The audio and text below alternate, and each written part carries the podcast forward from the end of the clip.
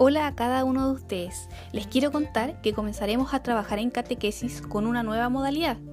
Les quiero pedir a cada uno que puedan crear una bitácora de catequesis donde vayan desarrollando las diferentes actividades que les haré llegar.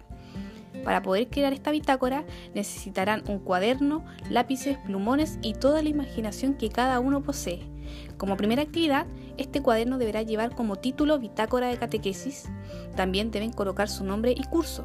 Les enviaré un ejemplo que los pueda ayudar a crear su propia bitácora. Muchos cariños a cada uno de ustedes y les deseo una muy buena semana.